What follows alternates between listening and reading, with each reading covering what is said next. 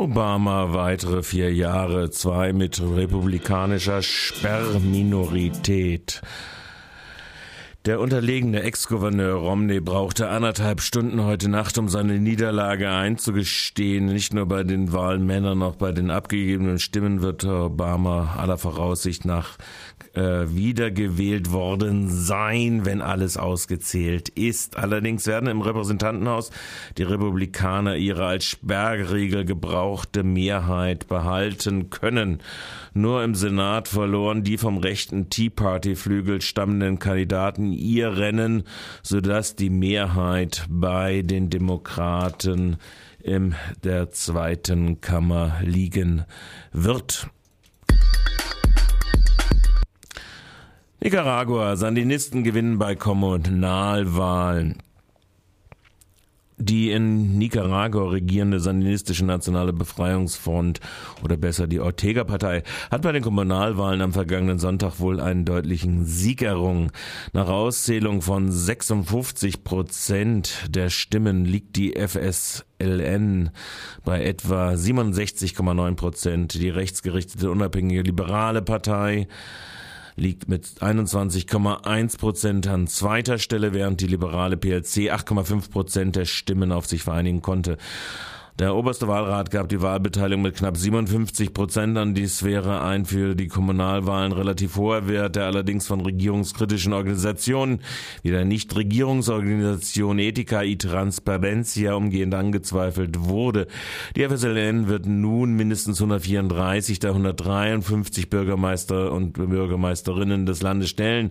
Die PLI 12, die indigene Yatama-Partei, konnte die Hauptstadt des autonomen Nordatlantikküstengebietes des Porto Cabezas und zwei weitere Bürgermeisterämter für sich gewinnen. Die ehemalige Regierungspartei PLC steht, stellt in Zukunft nur noch zwei Bürgermeister.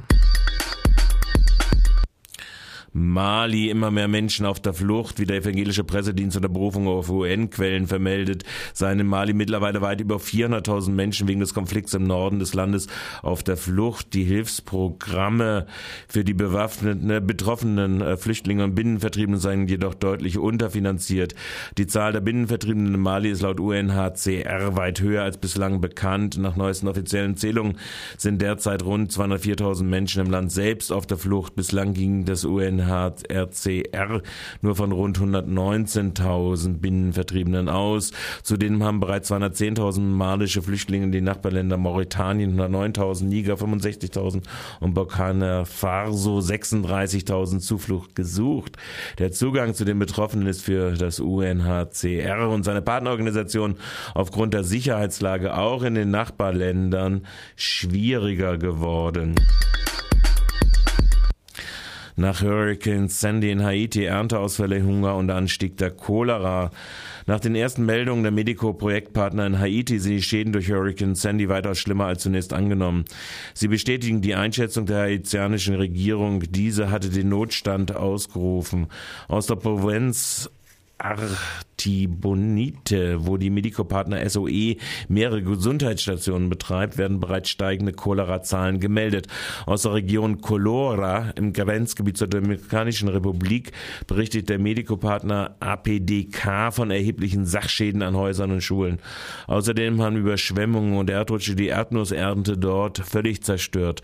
Von vollständigen Ernteausfällen und drohenden Hungersnöten durch die steigenden Nahrungsmittelpreise berichten auch andere Projektpartner. Medico weist darauf hin, dass die Programme zur Wiederaufforstung Bekämpfung der Umweltdegradation Degradation in Haiti aufgrund der ökologischen Verwundbarkeit elementar sind. Solche Programme finden zwar in einzelnen Hilfsprojekten statt, es fehlen jedoch breit angelegte Programme. Äh, die Programme internationaler Geldgeber und staatlicher Institutionen äh, auf dem diesem Gebiet. Letzte richten sie ihren Augenmerk eher auf Großprojekte wie den Aufbau der Freihandelszonen oder die Instandsetzung von Hotels oder des Flughafens, kritisiert Medico International. Griechenland im Generalstreik.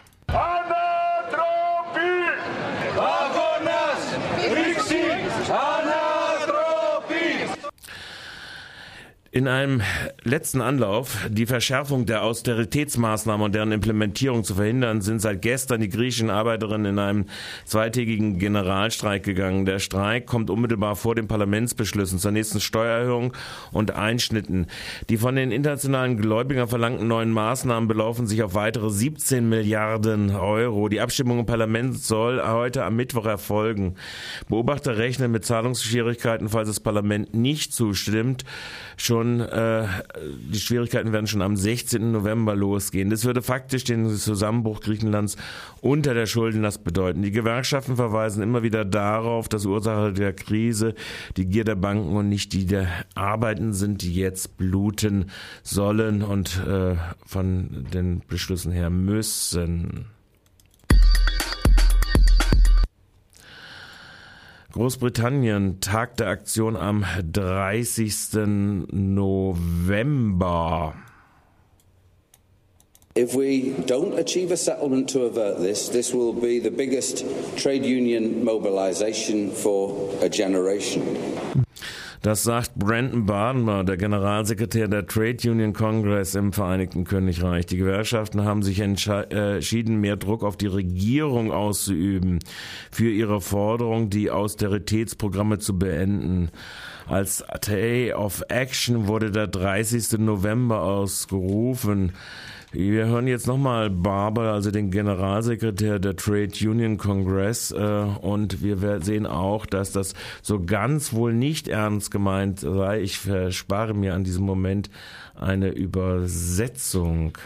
The government have told us of their determination to impose hugely damaging changes, to impose increases in contributions, to uh, continue with the change in indexation, which reduces the value of pensions. And on these key issues, we've been unable to engage the government in meaningful negotiations.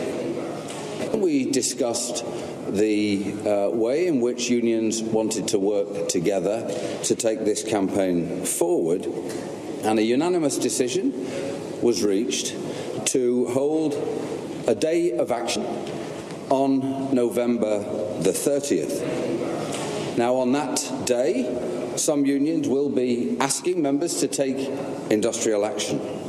Others might want to show support in other ways.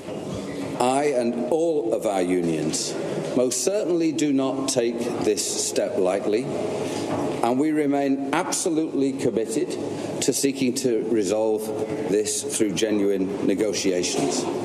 But for that to succeed, we need the government to take a new approach, to bring new proposals to the table, to engage in a genuine spirit of seeking agreement. Wir kommen zu Inlandsnachrichten. Linksfraktion Solidarität mit politischen Gefangenen in der Türkei. Die Menschenrechtslage in der Türkei hat sich nach Ansicht der Linksfraktion im Deutschen Bundestag im letzten Jahr dramatisch zugespitzt. Über 100 Journalisten, viele Gewerkschaften und Intellektuelle und über 10.000 oppositionelle, meist kurdische Politikerinnen und Politikern sitzen mittlerweile in türkischen Gefängnissen. Rund 700 von ihnen, darunter auch Parlamentsabgeordnete, Bürgermeister und Journalisten, sind zum Teil bereits seit dem 12. September in einem um unbefristeten Hungerstreik getreten. Während der Gesundheitszustand einer Reihe von hungerstreikenden Gefangenen mittlerweile lebensbedrohlich ist, wollen sich weitere 10.000 politische Gefangene ab dem, 10, ab dem äh, 5. November dem Hungerstreik anschließen. Ihre zentralen Forderungen sind die Beendigung der Isolationshaft von vielen Gefangenen, darunter auch Abdullah Öcalan und die Zulassung der kurdischen Sprache vor Gerichten und an Schulen. Die Linksfraktion fordert von der Bundesregierung, die schlimme menschenrechtliche Lage in der Türkei endlich zur Kenntnis zu nehmen und die Regierung Erdogan bei ihrer minderheitenfeindlichen und repressiven Politik nicht weiter zu unterstützen. Die Fraktion fordert die Regierung Erdogan auf, endlich in Verhandlungen mit den Hungerstreikenden zu treten. Filderbahnhof, der Kostendeckel gilt. Für die Grünen im Landtag bleibt es beim Kostendeckel für Stuttgart 21. Es ist ein durchsichtiger Versuch, die Bar, der Bahn die Projektpartner unter Druck zu setzen, um den Kostendeckel zu sprengen.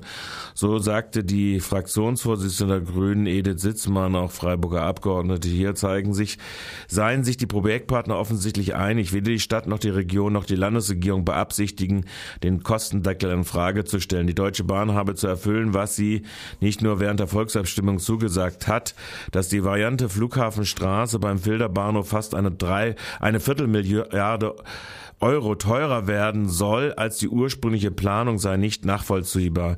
In einer solchen Situation ohne aussagekräftige Unterlagen dreistellige Millionenbeiträge zu fordern und dabei die Vertragspartner mit Ultimaten unter Druck zu setzen, sei atemberaubend. Die Bahn muss nicht nur ihre Kostenberechnungen überprüfen, sondern dringend an ihrer Kommunikation arbeiten, so die grüne Fraktionsvorsitzende.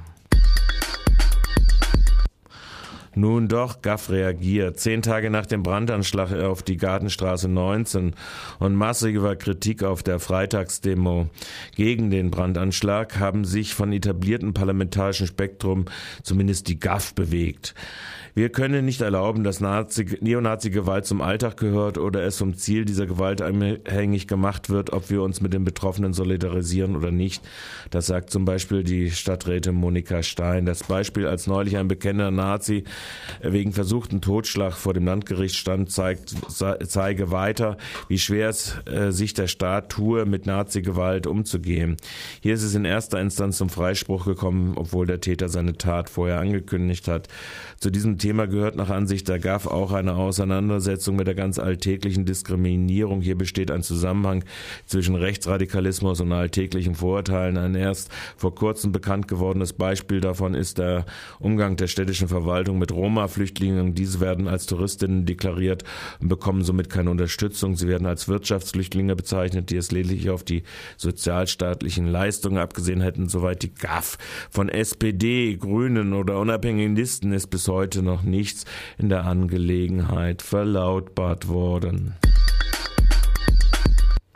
Mehrstündiger Senderausfall vom Radio Dreikland bedingt durch einen Fehler offenkundig des letzten Sendenden an der Sendung ab 23 Uhr war das Programm von Radio Dreikland in der Zeit zwischen 23.45 Uhr und 7.30 Uhr nicht on air. Wir bitten unsere Hörerinnen, dieses Versäumnis des letzten Sendungsmachenden bei Radio Dreikland zu entschuldigen. Und das war schon wieder mit dem Infoflash.